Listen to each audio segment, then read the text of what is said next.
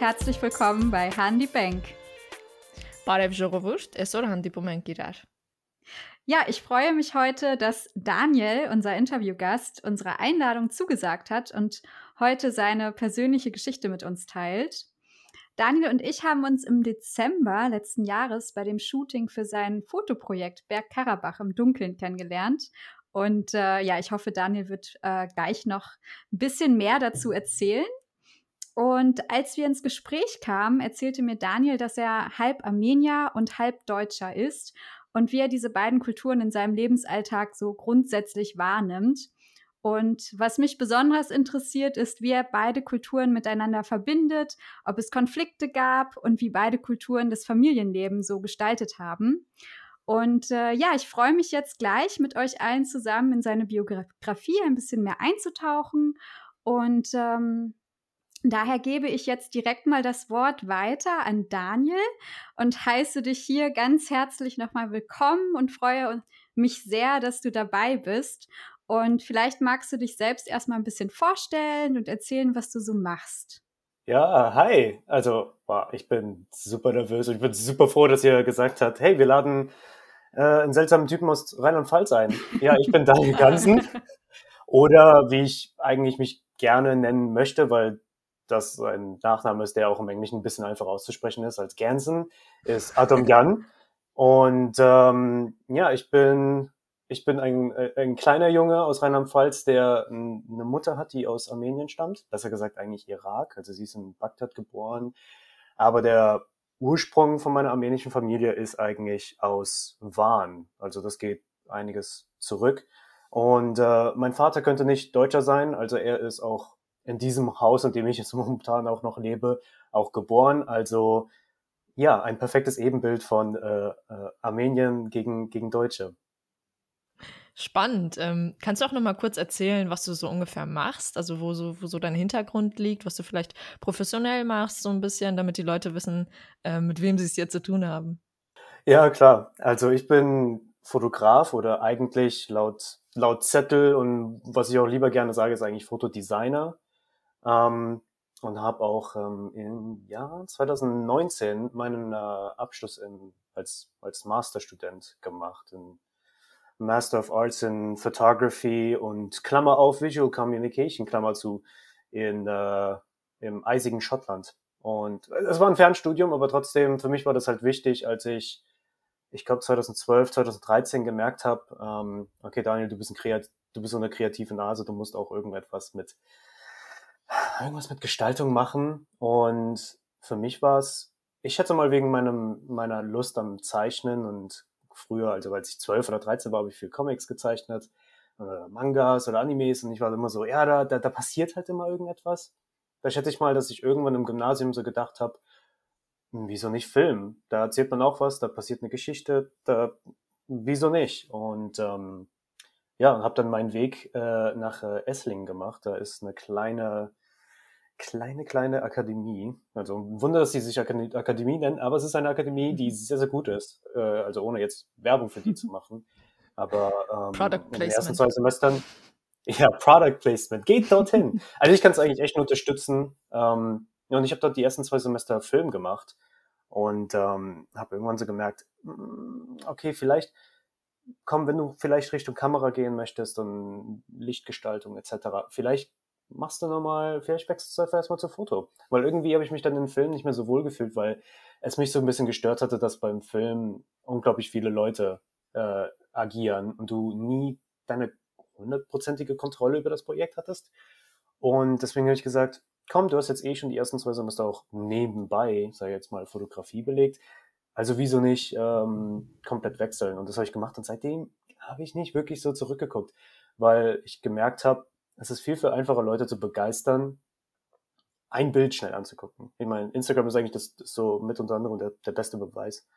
Ähm, weil das, äh, die Bildsprache geht unglaublich schnell ins, äh, in, in, das, in das Gehirn von dem Betrachter. Es ist sofort da und man muss selten irgendwie großartig was erzählen. Also jeder bildet sich dann schon so seine, seine eigenen, eigenen Sachen zu dem Bild. Und das ist so jetzt, was ich mir jetzt so als ähm, als Motto zugeschrieben habe. Also das ist immer so, das ist das Schöne an dem Deutschen. Es gibt ja das schöne Wort Kopfkino und da, da habe ich mir gedacht, ja, Kopfkino passt eigentlich ziemlich gut. Und seitdem mal möchte ich eigentlich immer nur noch Serien machen, das irgendwas in dem Betrachter auslöst. Also für mich, ich sage das immer so, ich lege so ein bisschen so das Fundament und danach bildet sich der, der Zuschauer halt so mehr und mehr so darüber ein, ah, darüber geht's und sowas. Und ähm, das mache ich jetzt auch seit oh, ein paar Monaten jetzt als äh, selbstständiger Fotodesigner, Fotograf, wir können auch, wir können auch Fotograf machen. Fotodesigner klingt ein bisschen hochnäsig, aber es erklärt ein bisschen näher, was ich wirklich tue. Also ich mache mir ein bisschen Gedanken vor dem Shooting und auch äh, während der Bearbeitung und nicht nur, ich mache Klick und es ist ein Anführungszeichen schönes Foto.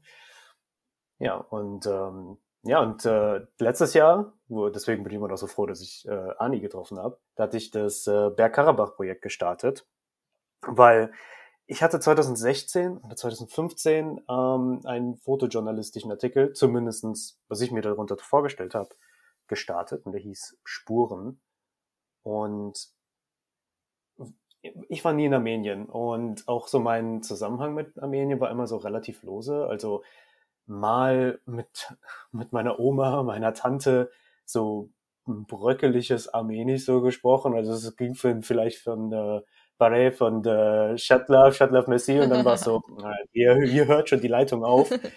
ähm, da, da war nie viel Kontakt, obwohl ich halt mich emotional vielleicht eher schon zu Armenien irgendwie hingezogen gefühlt habe. Und ähm, ja, und auf jeden Fall mein, mein Abschluss als Fotodesigner und Kommunikationsdesigner hat sich halt so langsam ein Ende genähert und da war halt immer so die Aufgabe, äh, als Fotograf, Fotodesigner musst du jetzt sechs Serien machen. Das, ähm, und dann war ich so, okay, gut, was mache ich denn?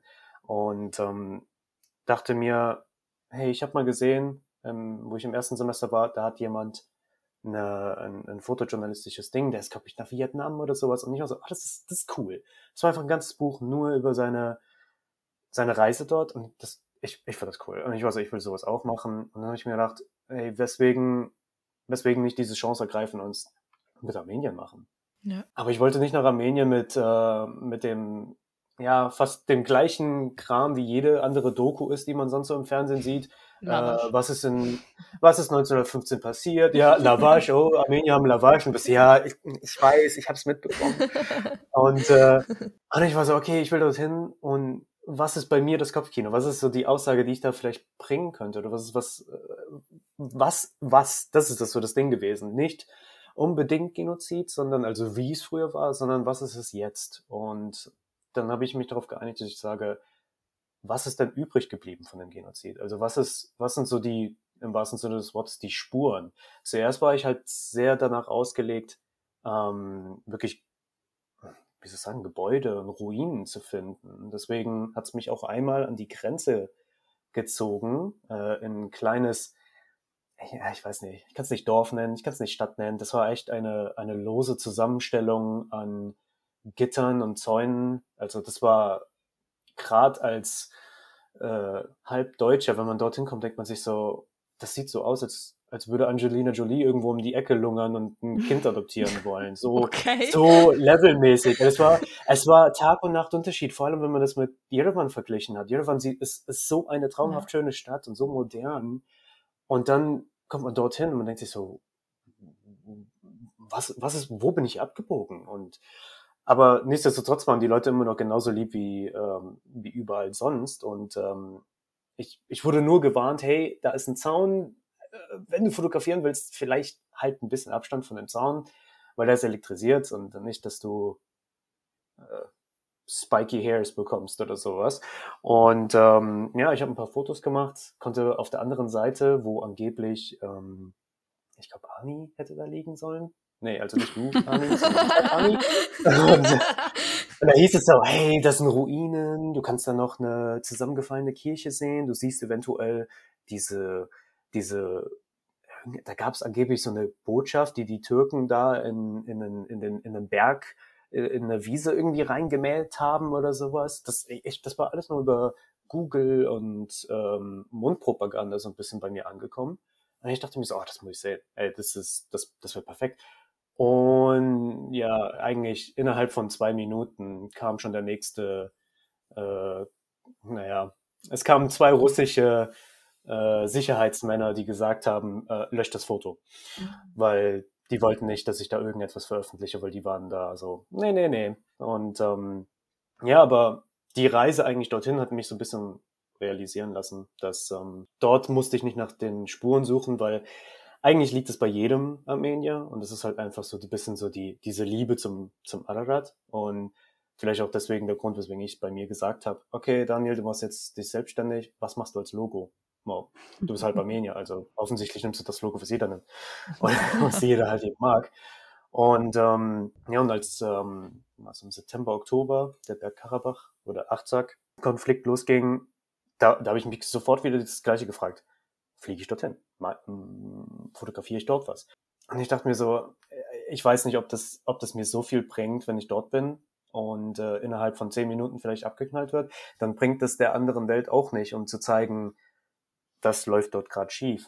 Und dann habe ich gedacht, okay, was kann ich denn hier machen? Was kann ich denn hier in Deutschland machen? So quasi so, weil ich hatte keinen, eigentlich wirklich keinen Kontakt mit Armeniern. Also ich habe hier im Dorf eine, äh, einen Armenier kennengelernt, aber das war's. Also das ist auch nie großartige Freundschaft oder sowas gewesen. Und deswegen habe ich mich immer so ein bisschen einsam in der, in der armenischen Gemeinde so gefühlt. Weil es hieß immer so, ja, in Köln gibt's was und dort gibt's was, aber ich bin, ich bin auf dem Land groß geworden. Bei mir, äh, wenn ich gesagt habe, ich komme aus Armenien, waren die alle so, was ist das? Hast du das Land erfunden? Hast du, gibt's das? Und dann habe ich gesagt, ja, es liegt neben der Türkei. Und die waren so, es, es, liegt eine, es liegt ein Land neben der Türkei. Ich bin so, ja.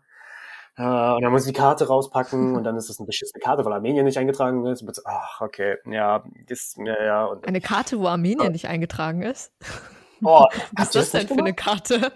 Ja, habt ihr das nicht gemacht im Geschichtsunterricht, wenn es dann hieß, ja, hallo Leute, schlagt mal Seite 220 auf und das findet ihr auf der rechten Seite die Karte und ähm, weil es dann über irgendeinen Konflikt oder was auch immer in der Geschichte ging. Und mein allererstes Ding war so, oh, fuck Geschichte, ist Armenien auf der Karte. und dann und dann war es nicht drauf oder es war nur so, oder es war sogar noch schlimmer, es war angeschnitten, dann war ich so, äh, nee, die Karte ist doof, echt. ich ich kenne das, ich kenne das so gut. Ich habe auch immer im Unterricht, habe ich immer, wenn wir die Karten aufgeschlagen haben, habe ich immer nach Armenien gesucht und meinen Freundinnen links und rechts neben mir mal versucht zu zeigen, wo Armenien ist. Und es war auch immer abgeschnitten und äh, oder so klein, dass man es kaum gesehen hat und manchmal konnte ich selbst dann nicht mehr entdecken und musste nur so abschätzen, ah, ich glaube ungefähr da liegt Armenien. Ja. Ich war mir selber früher auch immer unsicher, wo Armenien liegt. Ich war dann immer so, ja, irgendwo in der Nähe von der Türkei auf jeden Fall. Und alle dachten sich so, Anuf, du bist da geboren. Und ich hatte gar keinen Plan. Du, du, kannst sagen, hey, ich hatte kein GPS bei der Geburt dabei. Woher soll ich das wissen? Hatte, bin ich mit einer Karte mitgeboren, genau, richtig. genau die haben dir keinen GPS-Punkt gegeben, so wie so, wie so, so bei einer Leiche, wo sie es um den Zeh hängen, so, hey, hier, das sind die Koordinaten, wo du geboren bist. ja, um, aber um nochmal zu diesem Bergkarabach-Dick zu kommen, ich saß halt irgendwann hier und war so, fuck, wieso mache ich nicht einfach eine, eine Porträtserie von den Armeniern, die so quasi hier festsitzen, die so ein bisschen im Dunkeln sitzen, weil wir wussten ja alle nicht, wie das ausging. Mhm. Ich meine, ich hatte halt die Furcht, dass es halt so ausging, wie es jetzt so eigentlich ausging. Aber ich glaube, jeder hat es sich sogar noch schlimmer ausgemalt. Und ich war so, ich, ich will, ich will so quasi so ein kollektives Ding machen. Ich will so, dass ähm, jeder dann so eine Stimme hat. Und jeder kann sein Statement machen. Und so bei mir war das halt eben über, über die Nachrichten, weil ich, ich wurde dann einfach nur so wütend, wenn ich dann äh, BBC oder die, die Seiten gesehen habe, die ähm, Aserbaidschan unterstützt haben, habe ich mir gedacht, was zum, wo, wo, wo bekommt ihr eure Nachrichten her? Was, was ist hier los?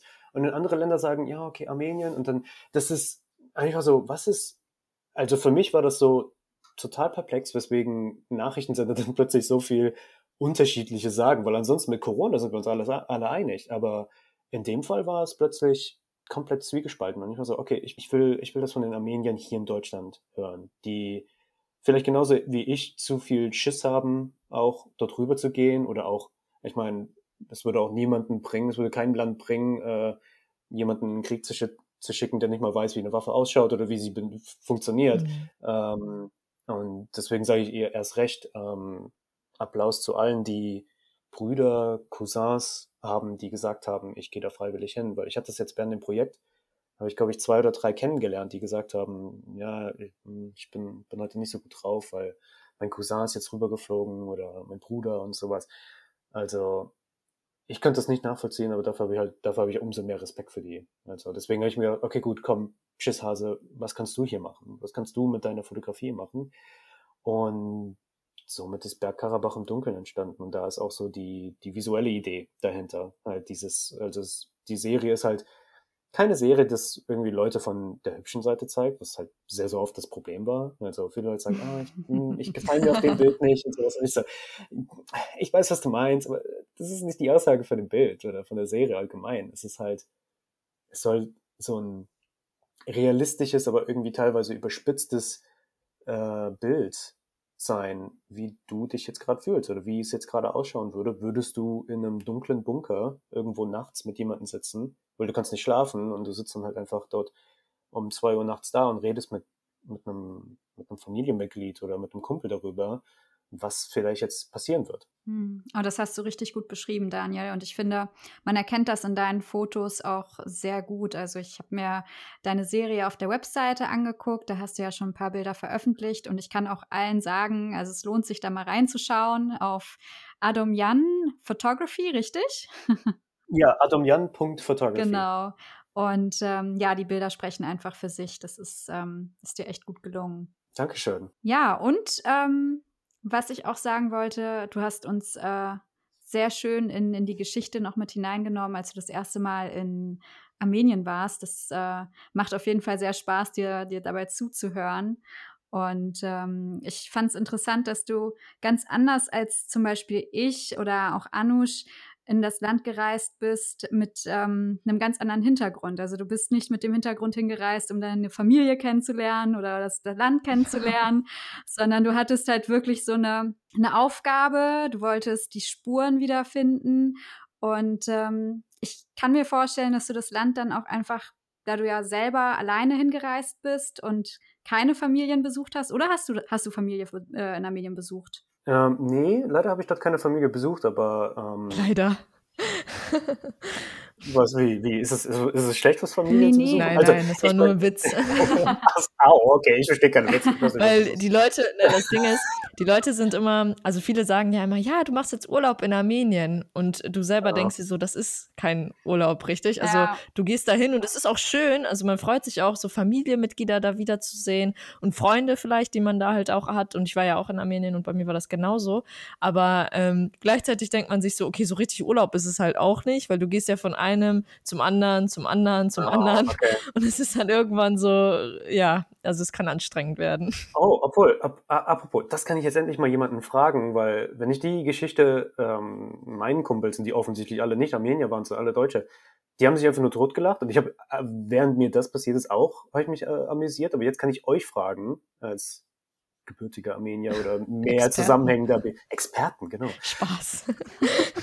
ich habe vor, oh, ja, ja, jetzt, jetzt, Mensch, es wird jetzt auch schon länger, länger her sein. Ähm, weil meine Familie hat sich ja total zwiegespalten. Also, mhm. weil die ja alle in Bagdad gelebt haben und mein Opa, dem ich so ein bisschen mein Fotografie-Business, sage ich jetzt mal, nicht unbedingt zu verdanken habe, aber letztes Jahr habe ich mir gedacht, komm, das arme Schwein musste sich um die Familie kümmern und der hatte nicht den Luxus gehabt zu sagen, ich mache jetzt einfach mich selbstständig mit Kunst und er war Künstler.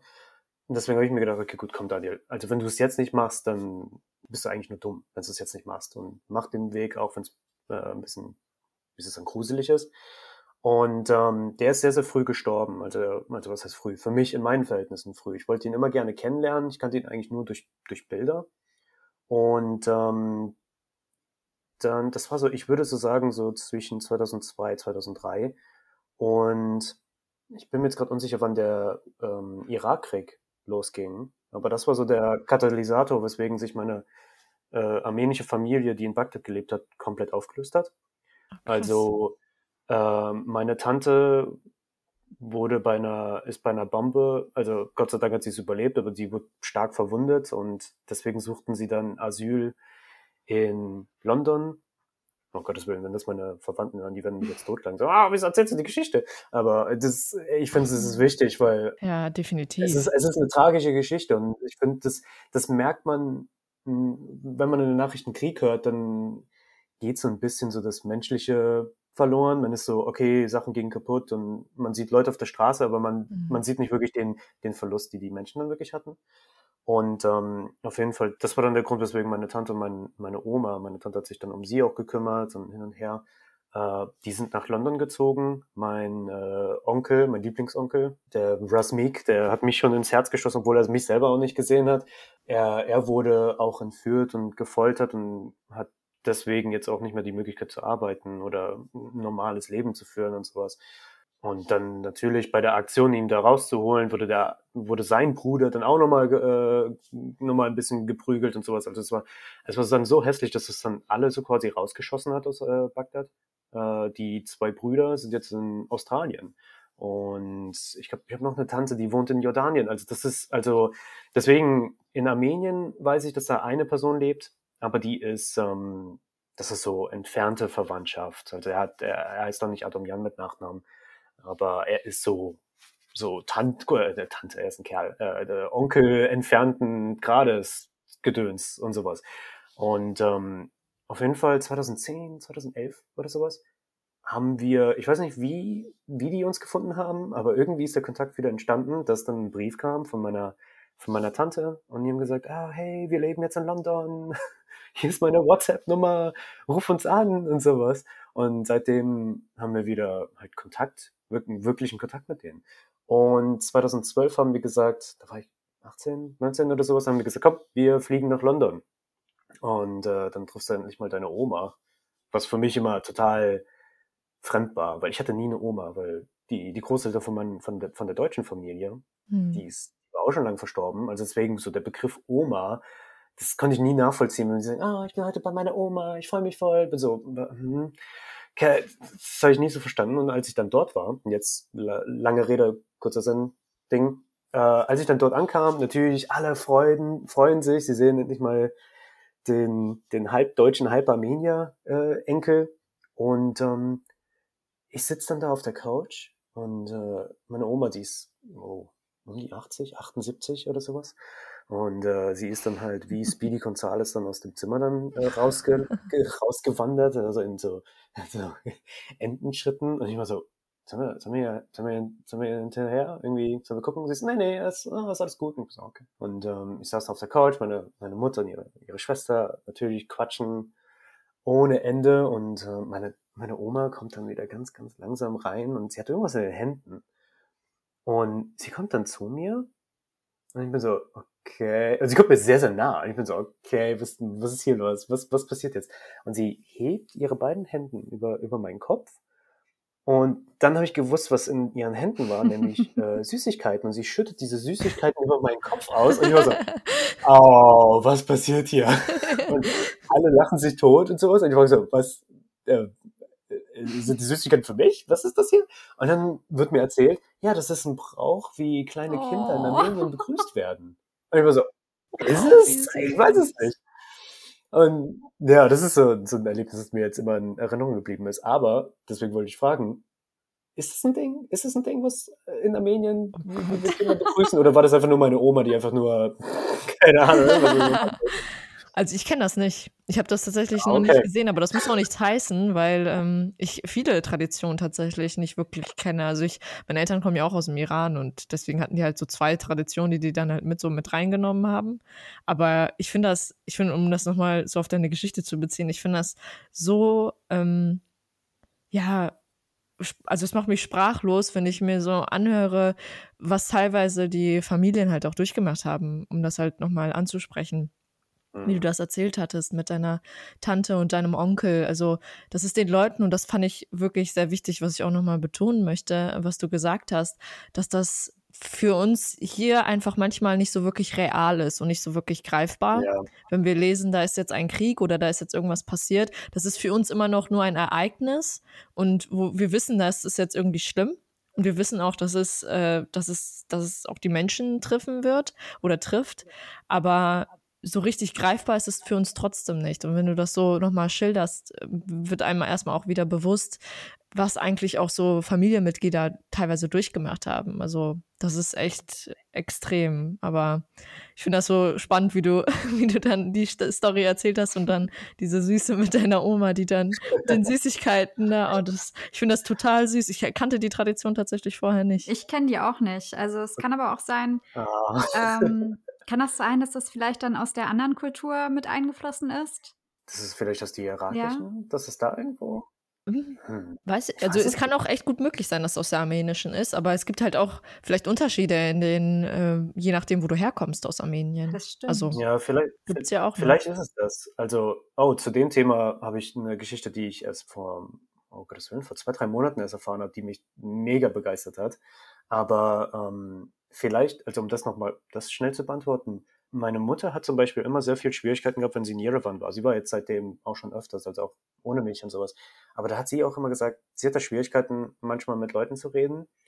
Äh, nicht, weil unbedingt ihr Armenisch eingerostet ist, sondern das wurde dann ihr von einem Taxifahrer, der so auch so 70, 80 war, der, der uns da herumkutschiert hat, der hat gesagt, ja, das ist halt noch das, das Ur-Armenisch. Das ist noch so ein ganz, ganz altes Armenisch eigentlich schon.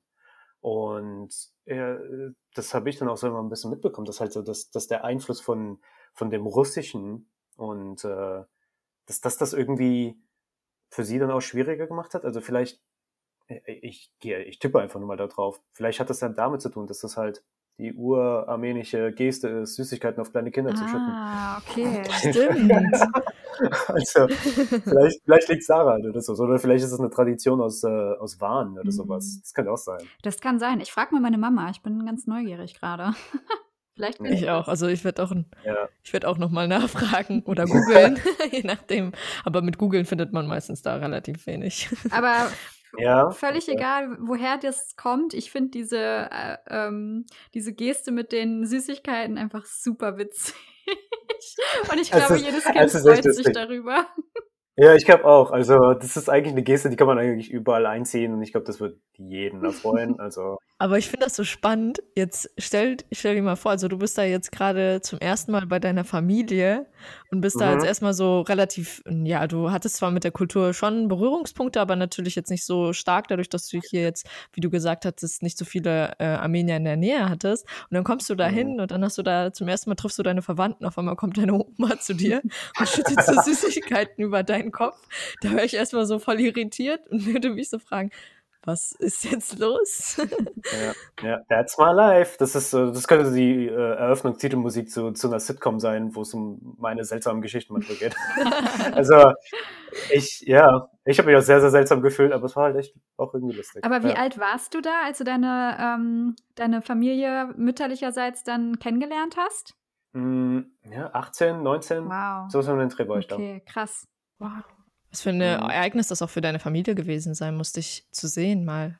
Ja, ja, also ich, ich werde ja jetzt auch immer wieder zum, zum Tablet gezogen, wenn die, äh, wenn die quatschen, damit ich meiner Oma irgendwie sage Hallo oder äh, jetzt letztens zu Weihnachten soll ich Weihnachten sagen und ich war so, ach Gottes Willen. Aber nicht, nicht auf Englisch oder Deutsch, weil natürlich meine Oma kann halt nichts anderes außer Armenisch und Arabisch. Ich glaube, sie kann auch Russisch, aber ähm, ja, dann sollte ich es halt auf Armenisch sagen und leider ist halt mein Armenisch echt nicht so gut. Also, wenn jemand eine App kennt, wie man Armenisch sehr gut lernt, bitte schickt es an mich. Ich brauche es so dringend. Ich brauche es so dringend. Das können wir an unsere Zuhörer und mal weitergeben, weil Anush und ich kennen auch keine gute App. Aber wer, wer eine App kennt, bitte schreibt uns und ähm, wir freuen uns darüber. Helft Daniel, er möchte Armenisch lernen. ich mache ich mach, ein, äh, mach eine Kickstarter-Sache auf. Äh, hilft, hilft Daniel, dass er ein bisschen Armenisch kann. GoFundMe. GoFundMe. GoFundMe. Ja, Go fund Daniel, das ist das Wichtige, nicht, nicht irgendwen anderes. Nicht, okay? Go find Armenian for Daniel, das ist das Problem. das ist gut, ja. Ja, also ich wollte dir auch, dir auch eine Frage stellen, ähm, vor allen Dingen zu diesem Deutsch-Armenischen. Also so in Ansätzen hast du das auch nochmal erzählt. Aber wie war das eigentlich für dich als ähm, ja, Deutsch-Armenier praktisch aufzuwachsen? Du hast ja gesagt, du wohnst in einem relativ äh, abgelegenen Dorf. Mhm. Kenne ich sehr, sehr gut. Ähm, wie ist das so, in, da in dieser Gesellschaft zu sein oder aufzuwachsen und sich zum einen bewusst zu sein, man hat da noch einen anderen kulturellen Hintergrund, aber natürlich auch in seinem Alltag, ähm, ja, praktisch eher so der deutschen Kultur zu begegnen. Wie hast du das ja. empfunden? Also mittlerweile ist es ja so, ich bin stolz drauf, dass ich so diesen, dass ich nicht nur Deutsch bin, dass ich halb halb bin. Das, das macht mich unglaublich stolz und deswegen ist auch immer so der Name Adam Jan, das ist so etwas, was ich immer immer gerne nach vorne trage. Aber früher, als ich in, in der Grundschule war, als ich in, in der Grundschule vielleicht war es mir noch nicht so bewusst, aber halt, im, als ich dann im Gymnasium herumgekickt wurde, dann, ähm, dann, dann hat es eigentlich angefangen mit ähm, Sachen wie äh, zeigt aber auch viel den, den Intelligenzgrad von den Leuten, die dann mit mir geredet haben. Äh, oh, scheiß Ausländer, geh wieder nach Hause. Oder oh, du bist ein Albaner, hau nach, ich war so, Albaner, du kriegst eine andere Himmelsrichtung. Und, ähm, aber es war trotzdem nervig. Also deswegen bin ich wegen, wegen solchen Leuten, leider waren es nicht nur Schüler, es waren auch Lehrer, die dann immer gedacht haben, ah ja, du bist ein Ausländer. Und ich bin so, nein, hallo, hier, Krass. wir sind in Wittlich. Ich bin auch hier in dem Krankenhaus geboren. Also technisch gesehen kannst du sagen, ich bin durch und durch deutsch legal gesehen. Und das, hat, das, das ist irgendwie nie so wirklich angekommen und das war halt immer so ein Ding. Auch gerade hier im Dorf. Also das, äh, das hat schon eigentlich angefangen, als meine Mutter hierher gezogen ist. Und ja, meine Mutter hat mit 17 meinen äh, deutschen Vater geheiratet, was total verpönt war, gerade ähm, weil sie auch, ich meine, ich glaube, dass also da kann ich halt wenig Einblick über die armenische Familie geben, aber ich habe immer nur gehört, dass es halt super verpönt ist, nicht einen anderen Armenier zu heiraten, weil wir gerade so wenige sind. Mhm. Also auch in der ganzen Welt eigentlich verteilt. Und äh, als sie dann hierher kam, ähm, galt sie auch so als das schwarze Schaf. Und ich seitdem dann auch immer irgendwie halt, ähm, ah, die hat den nur für das Geld geheiratet, die hat die, die hat den nur hier geheiratet, damit die hier nach ins gute Deutschland kann. Äh, so, so, das, das, das Übliche. Die eigentlich nichts Besonderes, aber wenn du dann als Kleinkind dann hier aufwachst und du versuchst draußen auf der Straße irgendwie zu spielen oder sowas und wirst dann von jeder Nachbarschaft irgendwie angebrüllt, weil du einen Fußball irgendwo herumkickst und nicht mal irgendwie gegen eine Wand kickst oder gegen Fenster, dann äh, denkst du dir so, was, wieso, wieso hassen mich alle? was ist hier los? Und ähm, ja, und äh, ja, mittlerweile ist es, glaube ich, ein bisschen besser. Ich glaube, das hat auch viel damit zu tun gehabt mit der Flüchtlingskrise. Mhm. Weil ich weiß, ich habe mich dann selber ein bisschen amüsiert. Also nicht über, dass die Flüchtlinge hierher kommen oder was auch immer, sondern es hat mich gefreut, dass sie jetzt, dass die äh, Zuflucht finden. Aber es hat, ich habe halt ein bisschen, muss ich ganz ehrlich zugeben, da bin ich ein bisschen böse, habe ich über meine Deutschlehrerin gelacht, die halt eben auch bei mir behauptet hat, ich wäre äh, ein Ausländer gewesen und wie es sich für mich anfühlen würde, als Ausländer hier in Deutschland zu sein und so ein Scheiß. Und ähm, dann habe ich halt so innerlich so ein bisschen gelacht, als ich mir gedacht habe, oh, jetzt kommen ganz viele ganz viele Leute aus ganz anderen Ländern ins Gymnasium, in Schulen und allen dran. Und dann hat sie quasi eigentlich nur noch eine Klasse voller Flüchtlinge und nicht mehr irgendwie eine Klasse voller Deutschen. Das hat mich irgendwie amüsiert. Ich bin vielleicht ein bisschen schadenfroh. Ich mochte die Frau gar nicht. Aber ich glaube, die, aber das hat auch, das hat auch, hat sich in meiner Schule gezeigt. Also ich hatte sie in Deutsch und Englisch. Ja, Deutsch war und ist nicht meine Stärke. Also reden ist anscheinend noch akzeptabel, da verstehen mich Leute. Aber wenn ich schreibe, also dann kriege ich ständig, ab und an kriege ich, wenn ich große Texte schreibe, lasse ich immer jemand anderes drüber lesen, weil ich habe es schon gelernt. Mein Deutsch ist in der Schriftform ein bisschen seltsam. Das Englisch ist deutlich besser, vielleicht weil ich das einfach für mich selber gelernt habe und nicht so ein Mischmasch aus das, das, das Deutsch, das meine Mutter sich selber beigebracht hat und ah. ähm, dem Schuldeutsch. Ich schätze mal, da, das ist halt so das Resultat davon und natürlich so wie typisch Deutsch und typisch Schule ja. haben gesagt, ja, ja, deine Mutter ist schuld, dass du da, dein, da, dass dein Deutsch so schlecht ist. Und ich bin so, ah, was, hm, kann man nicht. Aber äh, ist es nicht auch mal äh, so, dass man, also meinem Vater wurde so zum Beispiel ganz oft vorgeworfen, wieso sprichst du mit deinen Kindern zu Hause Armenisch? Die sollten Deutsch mhm. lernen. Ähm, dann merkt man eigentlich auch so ein bisschen so den Unterschied. Also das ist ja eine ewigliche Debatte, äh, wenn man mhm. sagt, okay, wenn die Kinder dann in den, kind in den Kindergarten kommen und noch nicht die deutsche Sprache beherrschen, selbst wenn sie in dem Land geboren sind, dann gibt es halt ganz oft so Kritiker, die dann sagen, okay, wieso, wieso kann dein Kind noch nicht Deutsch? Äh, mhm. Das hat, war ja die Aufgabe von den Eltern. Und da merkt man eigentlich auch, dass es auch so die andere Seite hat, wenn man dem Kind das Deutsch von sich selber beibringt, praktisch, wenn man halt mit dem Kind Deutsch spricht, aber halt mit seinem Deutsch, dann lernt das Kind ja auch das Deutsch der Eltern. Das ist genauso wie ich das Armenisch meiner Eltern gelernt habe. Und das ist dann halt auch nicht immer positiv, sagen wir mal so, genau. Ja, ja, und äh, nee, aber seit der Flüchtlingskrise hat sich das ein bisschen, ich weiß nicht, dass irgendwie alle haben so ein bisschen akzeptiert, dass Deutschland noch mehr Multikulti wird. Mhm. Und dann war es irgendwie ein bisschen nicht so seltsam. Aber oh, vielleicht auch, weil ich halt älter geworden bin und mir gedacht habe, äh, wenn jemand sagt, äh, also, sobald da jemand irgendwas Dummes sagt über halb dies, halb das, Ausländer, dann bin ich immer nur so, ja, okay, geh, geh weg von mir, ich, ich will nicht mit dir reden.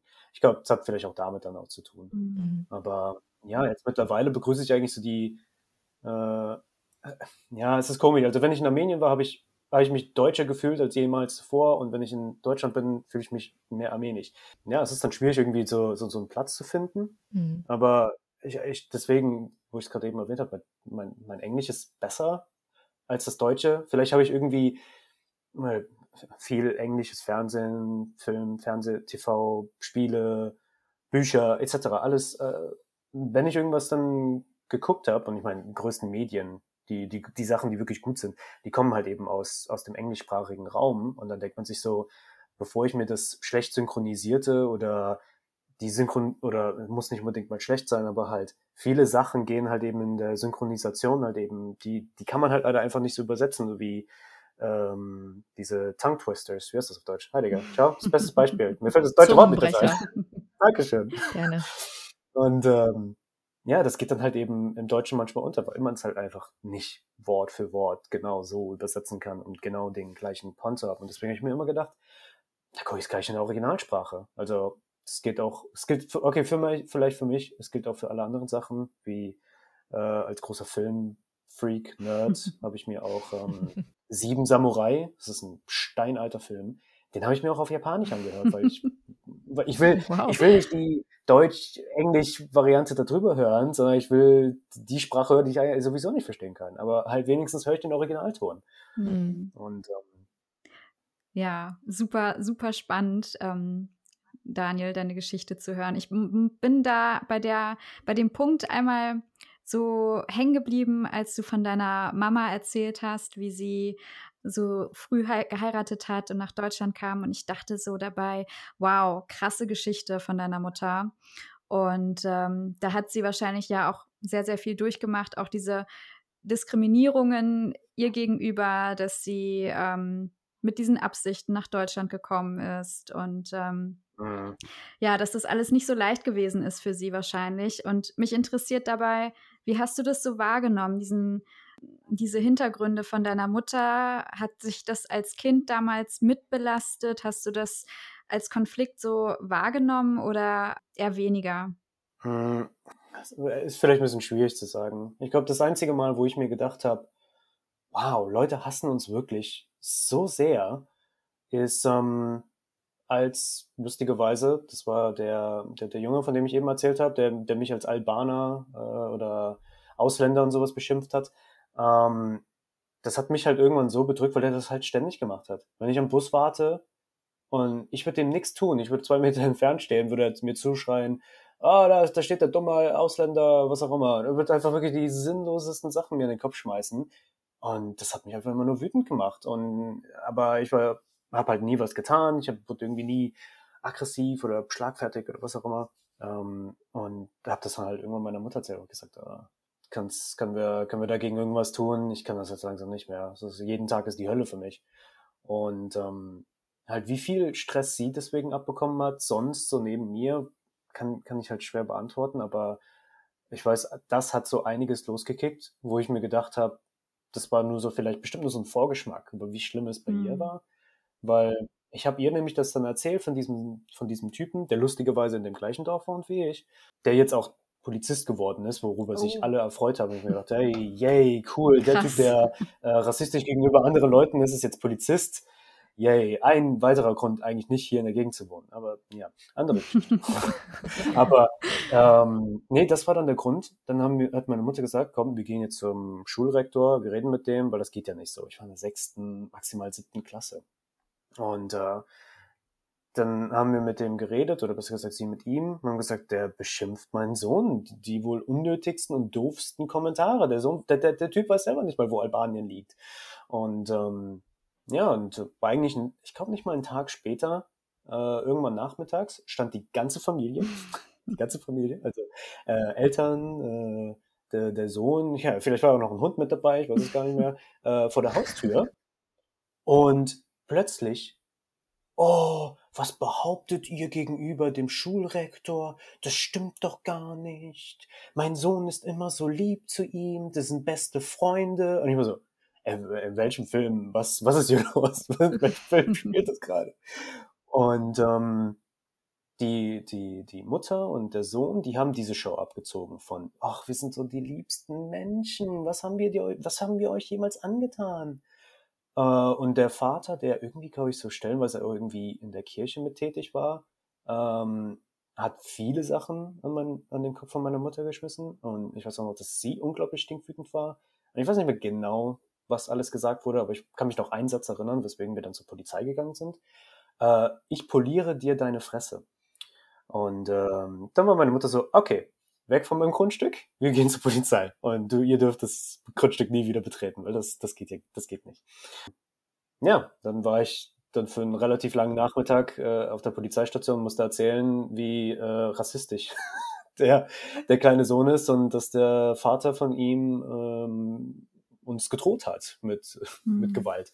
Und ähm, ja, jetzt fällt mir ein, vielleicht ist, ist das unter anderem, also dieses Ausländerding, auch der Grund, weswegen äh, wir haben auch noch eine weitere Nachbarin, die uns nicht wirklich mag und ähm, wurde auch nie wirklich erzählt, weswegen. Und äh, ja, mhm. Also ich kenne das, ich kenne das auch sehr, sehr gut. Ich bin ja auch auf einem Dorf aufgewachsen und meine Mutter und ich waren die einzigen Armenier dort.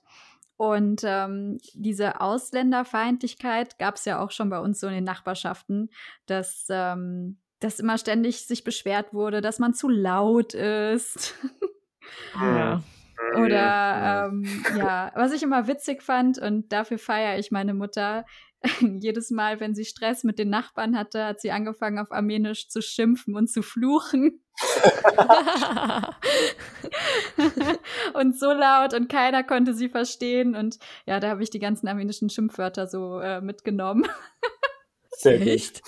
Wenn ich immer gefragt werde nach armenischen Schimpfwörtern, dann, also das ist ja immer die erste Frage, die Leute stellen. Genau. Wenn du sagst, du sprichst eine andere Sprache, die sie nicht kennen, dann immer so, ja, was gibt's denn da für Schimpfwörter? Und ich, ich dachte mir jedes Mal so, ich so, als ob meine Eltern mir jetzt irgendwelche Schimpfwörter beibringen. Da hättest du zu uns kommen müssen. mein Vater hat eher immer auf Persisch geflucht als auf Armenisch. Oh, ja, aber ich wurde das auch gefragt. Äh, oder ich, ich, ich habe das meine Mutter irgendwann gefragt. Gibt es da armenische Schimpfwörter? Und ich war so, ich glaube nicht. Ich habe noch irgendwie nie was gehört. also. Ja, ich will jetzt hier keine sagen. nein, nein, okay. nicht. Oh, sonst, müssen wir, sonst müssen wir den Podcast umändern, weil äh, ich habe auf Clean gedrückt, als es um das Rating ging. Also, wenn da jetzt irgendwelche Schimpfwörter kommen, dann ich glaube, die, die Leute, die es wissen müssen, die wissen es auch. Genau. Ich genau. denke auch.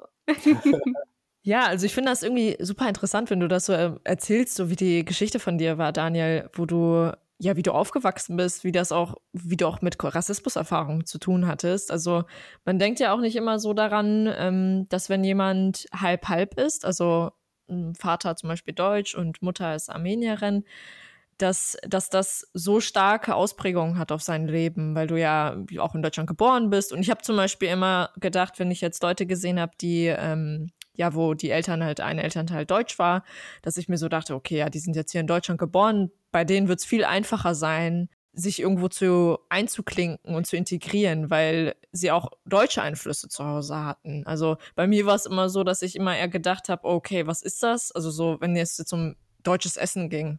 Dann haben wir in der Schule gegessen und ich dachte mir so, was ist das? Habe ich noch nie in meinem Leben gesehen. Und alle anderen Kinder waren dann total irritiert, weil sie sich gefragt haben, wieso kennt sie das nicht? Sie lebt doch hier.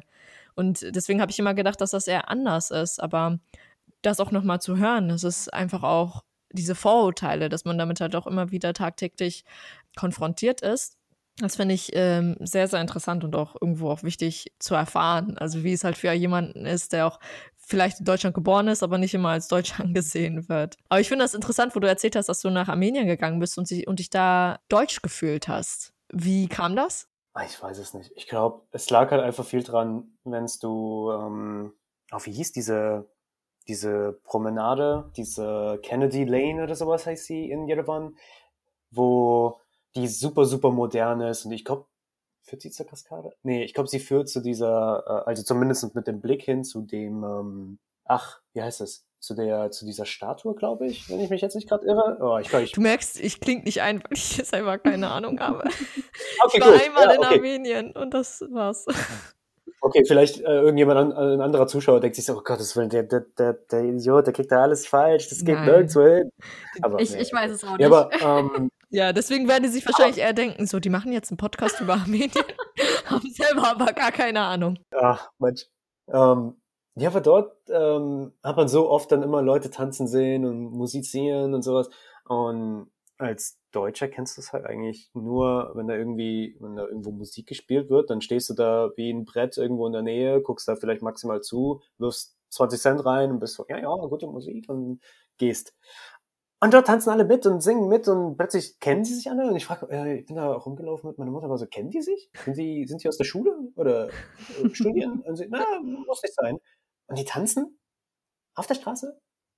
Wieso? Und dann, dann, dann habe ich das so gemerkt, dass dann bei mir kein Verständnis dafür. Also nicht Verständnis, aber ich habe das nicht verstanden. Also nicht verstanden. So also quasi in der, ja, in der Programmierung des Deutschen in mir hat das keinen Sinn ergeben. und äh, ja, oder halt auch zu dem Zeitpunkt hatte ich, da, da war ich nicht in einer Beziehung oder sowas und dann, ähm, wenn wir dann im Taxi waren und dann, äh, dann natürlich meine, meine Mutter erzähl, äh, redet mit dem Taxifahrer oder sowas und dann äh, erzählen wir so, ah, komm aus Deutschland und ba, ba, ba. Und dann wird natürlich die allererste Frage, die anscheinend Armenier sich immer irgendwie untereinander sofort fragen, hat dein Sohn, hat er, hat er eine Freundin? Und dann sagt sie, nee, oh, meine, meine, meine Tochter, die ist ganz hübsch, wir können, wir können dich verkuppeln mit der. Und ich so, wo, wo, wo, was passiert?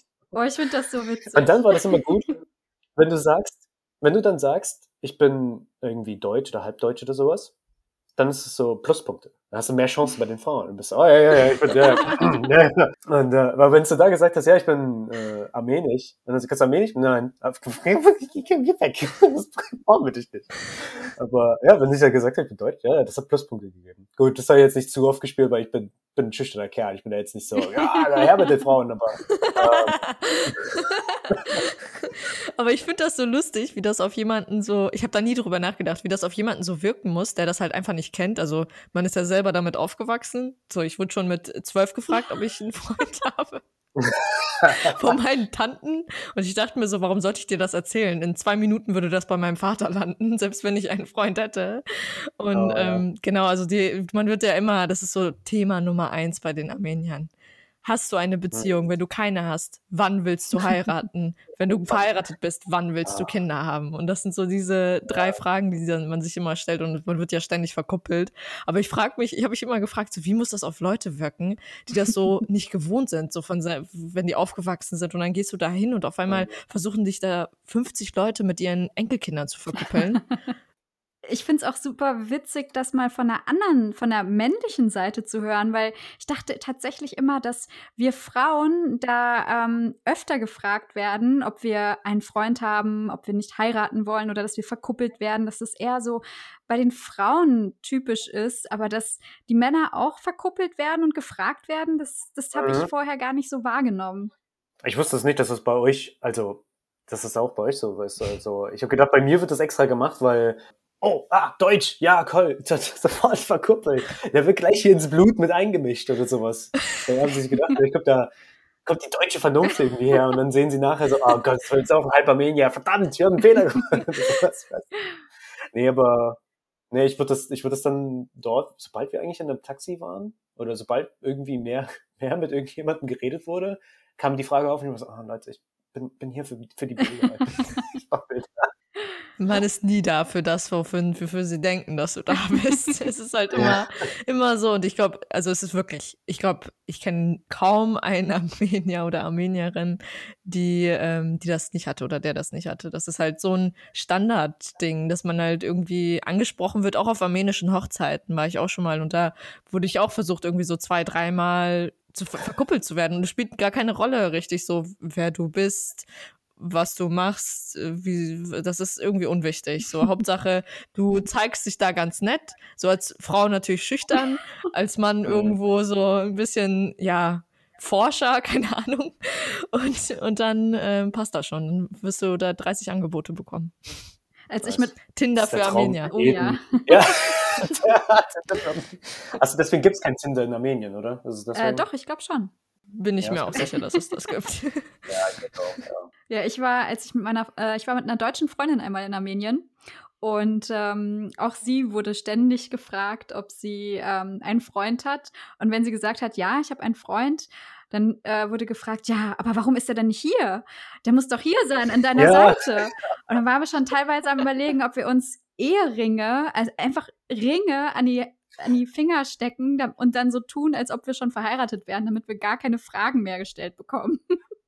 Aber dann hätten die ja gefragt, wo ist dein Ehemann? oh, oh ja. ja, es ist echt ein oh, Phänomen. Oh, das sind die Probleme. Das sind die, das sind die richtigen Probleme. Darum geht's. Also, das ist, äh, können wir den Podcast nennen? Die Probleme eines Armeniers, ständig verguckt. Okay, also wir nennen das jetzt um. Es heißt nicht mehr Handybank, sondern die Probleme eines Armeniers. Also jede, jede Episode ist, ist, ein neu, ist ein neues Thema, ein neues Problem. Wird wahrscheinlich so also sein. Glaub, ich wollte gerade sagen, also Ani und ich haben tatsächlich, also das haben wir schon bestimmt zehnmal ähm, drüber geredet, aber wir hatten jedes Mal, wenn wir jetzt so über Armenien geredet haben am Anfang, war das halt immer so, dass wir aufgezählt haben, was uns nervt. So, okay, das nervt mich, das nervt mich auch, das nervt mich auch. Es war dann immer so ein Ja und dann hat man sich verstanden gefühlt, dass der andere das genauso ja. sieht. Und äh, je älter man wird, aber desto mehr denkt man sich so, okay, die gibt's auch dann gibt es aber auch noch die positiven Seiten von, wie es halt ist, ein Armenier zu sein oder Armenien generell. Und vielleicht passt das auch zu, zu ähm, ich denke mal, der letzten Frage ähm, von der heutigen Folge, die ich dir gerne nochmal stellen würde. Wenn du jetzt darüber nochmal nachdenkst, du hast das ja nochmal so in Ansätzen angesprochen, aber würdest du sagen, das ist eher ein Vorteil oder eher ein Nachteil, ähm, halb armenisch, halb deutsch hier in Deutschland aufgewachsen zu sein? Aber ich würde sagen Vorteil. Also würdest mich jetzt, also hätte ich jetzt die Option, okay, du musst jetzt wählen, du bist jetzt entweder nur noch voll deutsch oder voll armenisch oder halb halb. Ich bleib gern halb halb. Also ich, ich mag so. Ich mag so, dass ich ein bisschen flexibel sein kann, weil so ist es praktisch äh, jetzt. Weil hier ist es immer noch so ein bisschen, selbst wenn du keinen Rassisten triffst, dann bist du was Exotisches. Das ist, das ist ganz interessant. Dann hast du halt viele Fragen und dann nicht unbedingt, damit ich mehr, äh, keine Ahnung, mehr Verkupplungschancen kriege oder sowas, aber mehr so, ich kann Leuten ein bisschen mehr über Armenien erzählen, mit dem Bruchteil an Wissen, das ich halt eben habe. Und dann kann ich halt auch über das Projekt erzählen. So, hey, wenn du jemanden kennst, dessen Namen auf Jan endet, gib mir die Person. Die kann bei dem Projekt mitmachen oder sowas. Oder, oder man steckt die Leute an, das habe ich, glaube ich, bisher mit jeder Person gemacht, die irgendwie Freund, Bekanntenkreis, Beziehung oder so. Jeden, bei jeder Person im, im Kino, im Abspann, man, dann sitzt man, bleibt man sitzen und man ist so, ah, ja, das ist ein Armenier, das ist ein guter Film, sehr gut, wir können rausgehen und sowas. Oder auch bei mir, wenn ich Photoshop aufmache, da ist irgendeiner, das ist ein Armenier und dann bin ich so, ja, das ist eine gute Version heute, das ist eine gute, gute, Variante von Photoshop diesmal. Und ähm, das färbt auch immer, immer ab und dann auch, vor allem mit der Aussprache. Das ist äh, eben, dann, dann ist es irgendwie schön, so ein bisschen, ja, nicht so der Vermittler zu sein, aber halt zu sagen, nee, nee, nee, nee, das, das wird anders gesagt. Ja, und wenn ich dann irgendwo anders bin und merke, so die, also das ist halt natürlich auch keine gute Ansicht, aber ich meine, wenn die sagen, oh, alle, die aus, aus äh, äh, so wie die Deutschen gerne sagen, Arabien und sowas oder halt einfach aus, aus, der, aus der Region kommen, weißt du, wenn man merkt, die sind nicht wirklich gerade die freundlichsten Menschen. Also die sind ein bisschen rassistisch, ein bisschen dann kannst du sagen, oh, was? Nee, ich bin Deutsch. Alles gut. Also dann kann man, kann man mit denen noch gut reden und, oder davonkommen, ohne jetzt dann eine Riesendebatte zu mhm. starten. Also du siehst mhm. dich quasi so in einer Art Vermittlerposition, oder? Kannst du zwischen beiden, ja, beiden Kulturen vermitteln und, ähm, und das ist so ein positiver, ja, ein Vorteil auf jeden Fall. Ja, weil ich finde es, weil ich muss immer irgendwie neugierig bleiben. Ich muss immer irgendwie, weil wenn ich nur auf eine, auf eine Sicht gucken müsste, wären, glaube ich, meine Fotos hm, sehr langweilig, weil das, das kannst du als Kreativer nicht wirklich machen. Deswegen begrüße ich, dass ich so wischiwaschi bin, sag ich jetzt mal. Ich bin nicht das, ich bin nicht jenes, aber ich kann, also ich kann, irgendwie, für mich ist es auch so, wenn ich dann nicht komplett deutsch bin, wie bestes Beispiel, äh, ich glaube, lern, ich lerne, glaube ich, jedes, jedes Jahr irgendeine neue deutsche Tradition kennen, wo ich mir denke, ah, habe ich noch nie mitbekommen, bin 27 Jahre alt, aber nie gehört. Weil es halt bei mir im Haushalt nie so war, wie jetzt ähm, ja, letztes oder vorletztes Jahr. hieß es so, ja, das traditionelle deutsche Weihnachtsessen ist, ich hab's jetzt schon vergessen. Kartoffelsalat mit Würstchen. Ja, Würstchen und Kartoffeln. Ja, ja, genau, genau, genau. Und äh, ja, das Traditionsessen der Deutschen. Und ich war so, wirklich? Hab ich noch nie mitbekommen. Und ich war so, was? Wie lange lebst du hier? Ich so, ja, aber. Ist das jetzt, das ist jetzt die ultimative Frage. Hast du schon mal Raclette gegessen? Ja. Ja, gut, dann bist du oh, deutsch. Ah, weil ich zum Beispiel, also beziehungsweise in deiner, wo, dass du es halt schon immer mal kanntest, weil ich habe noch nie Raclette gegessen. Muss aber auch nicht sein. Also es gibt ja auch Leute, die es schon mal gegessen haben, aber so, ich kannte das auch vorher gar nicht. Ich dachte mir immer, was ist das? So, was ist jetzt, verstehe ich nicht. Und die Leute immer so, ja, bei uns gibt's Raclette, weil ein besonderer Anlass. Und ich dachte mir immer, hä? Ist das jetzt irgendwie, wie darf ich mir das vorstellen? Ist das jetzt irgendwie so ja, ja. Ein Gericht oder so? Ja, ich weiß auch nicht. Ich hab, also, ich esse es halt, wenn es halt heißt, ey, es gibt Raclette und sowas. Also den ganzen, den ganzen, äh, wie soll ich sagen, den Trubel dahinter habe ich nie so verstanden. So, ah, oh egal, es gibt Raclette. So, was? Du willst irgendwie mir nur sagen, dass ich selber kochen muss. Das? du lädst mich zum Essen ein, ich muss selber kochen. Ich weiß nicht. Das klingt irgendwie, irgendwie ein bisschen verarscht. So, hey, äh, ich will nicht kochen. Du, mach du. Deswegen gibt's das bei den Armeniern nicht. Stimmt. Ja, weil diesen, weil die wahrscheinlich, weil die sich sogar das, äh, das Bein brechen würden, damit du irgendwas essen bekommst, ja. Oder dass es eine Beleidigung ist, das habe ich dann auch viel zu spät dann erfahren, als ich irgendwo dort war, glaube ich. Oder ähm, bei meiner Verwandtschaft, wo ich gesagt habe, ja, ich bin eigentlich nicht hungrig. Du musst das. ja. Das, oh ja. Wenn du nicht isst, dann äh, kannst du gleich deinen Nachnamen streichen oder sowas. oh ja, ja, ich bin hungrig. Ja. Aber wie viel Liebe auch einfach in, in in dem Essen drin steckt. Also wenn ich meine Mutter ansehe, sie, sie kann von morgens bis abends in der Küche stehen und kochen und ähm, da steckt so viel Arbeit drin und ich glaube, deswegen kann man auch so ein bisschen verstehen, dass sie dann enttäuscht sind, wenn man nichts isst. Ja. Ja, definitiv. Aber sie sind auch meistens so, also e-, egal wo, du kannst essen, wie viel du willst. Also von mir aus kann man so die Hälfte von dem Tisch aufgegessen haben. Aber trotzdem wird dir dann gesagt, du hast doch noch gar nichts gegessen. Ist doch noch ein bisschen was. Ja. Oh, ich kann euch was fragen. Ähm, das ist vielleicht auch so ein, so ein Problem, ähm, das so entstanden ist. Wir, meine, meine Mutter hat ein Rezept, das sie, das wir liebend gerne essen. Und ich habe sie immer gefragt, wie heißt das Rezept? Sie so, ah, ich weiß es nicht. Weil das halt schon so lange her ist, wo sie den Namen auch gehört hat und sie weiß halt nicht mehr, wie sie danach fragen soll und sowas. Das ist, das sind so quasi so Taschen, so Teigtaschen. Mhm. Und da ist entweder Hackfleisch oder äh, so Schafs, Feta-Käse mäßiges drin. Ja. Oder Mimimi.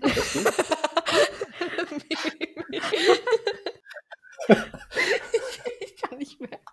Okay. Ja, aber genau das, das, das Rezept. Weil, weil immer wenn ich sie gefragt habe, oder wenn mich andere Leute gefragt haben und ich habe das mitgenommen, irgendwo hin, irgendwie in die Schule, auf die, wo ich noch letztes Jahr noch an der Festanstellung war, da habe ich, da, hab ich das da auch mitgenommen. Und die waren alle so, oh, was ist da? ja, das ist, äh, ist was Armenisches. Wie heißt das? Ist, ähm, Armenische Tortellinis. Ja. Armenisch, ja, das sage ich dann manchmal auch. Ja, es sind so wie Tortellinis, aber nicht, ist nicht der Teig. Und, äh, ja, also da rede ich mich immer so fusselig und sowas. Und ja, das ist so ein Ding. Also wir haben, ich glaube, das sind doch sogar die handgeschriebenen Rezepte von oh, meinem wow. Opa. Ja, oh, das ist so cool. der, der, der, der Schatz bei uns. Wo die Rezepte draufstehen, wie viel davon, wie viel jenes und sowas. Aber da steht halt nicht, steht halt nicht drauf, heißt. Wir so, ah, Opa Ador, wieso hast du nichts draufgeschrieben? Tolle Handschrift, aber hast vergessen, den Titel draufzuschreiben. ja. Und äh, okay, aber ja, dann, ich brauche den Namen, weil dann, äh, vielleicht kann ich dann erzähle ich das gleich meiner Mutter und sie wird dann sagen, hä, was, ich kann mich nicht daran erinnern, war das alles umsonst. Aber wäre mal gut, mal einen Namen zu haben, weil ich finde das in anderen Kulturen wieder. In, in der russischen, ähm, ne? Ja, was war mm. in der, okay, ja, okay, gut, die Russen würden wahrscheinlich Kartoffeln reintun. Mm, Nee, auch Oder? Hackfleisch, meine ich. Ja. Ah, okay. Was war's? In Mexiko? Mexiko, glaube ich. Da hat einer gesagt, ah oh, ja, die essen da, da, da oder was auch immer. Und die sahen dann auch echt identisch aus. Immer auch so. Die haben das Rezept geklaut von uns oder sowas. Oh Gott, mach jetzt bitte diese Debatte nicht auf. Oh nein, okay. Äh, da gibt es da so viele, also es gibt so Songs und ähm, Essen und was weiß ich was und dann alle in dieser Region, ja, das ist georgisch, nein, das ist türkisch, nein, das ist aserbaidschanisch. Oh. Die Armenier so, nein, das ist armenisch. und du fragst dich dann immer so, mein Gott, ey Leute, esst es doch einfach, äh, ihr habt doch irgendwo alle den ähnlichen Ursprung. Ja, so, deswegen, ja. das finde ich auch immer so lustig. Also bei den Teigtaschen ja, bin ich mir tatsächlich auch gar nicht so sicher, ob das nicht eher russisch ist, weil ich glaube, ja, das heißt Pelmini und das ist mhm. ähm, russisch und das ist übergegangen nach Armenien. Aber ich würde meine Hand dafür nicht ins Feuer legen, ich weiß es nicht. Ja. Dann kriegen wir auf einmal so in unsere Direktnachrichten so, wie könnt ihr da wagen, das zu sagen? ja, aber ähm, genau, also wir sind jetzt schon mittlerweile einiges äh, nach, nach, der Zeit.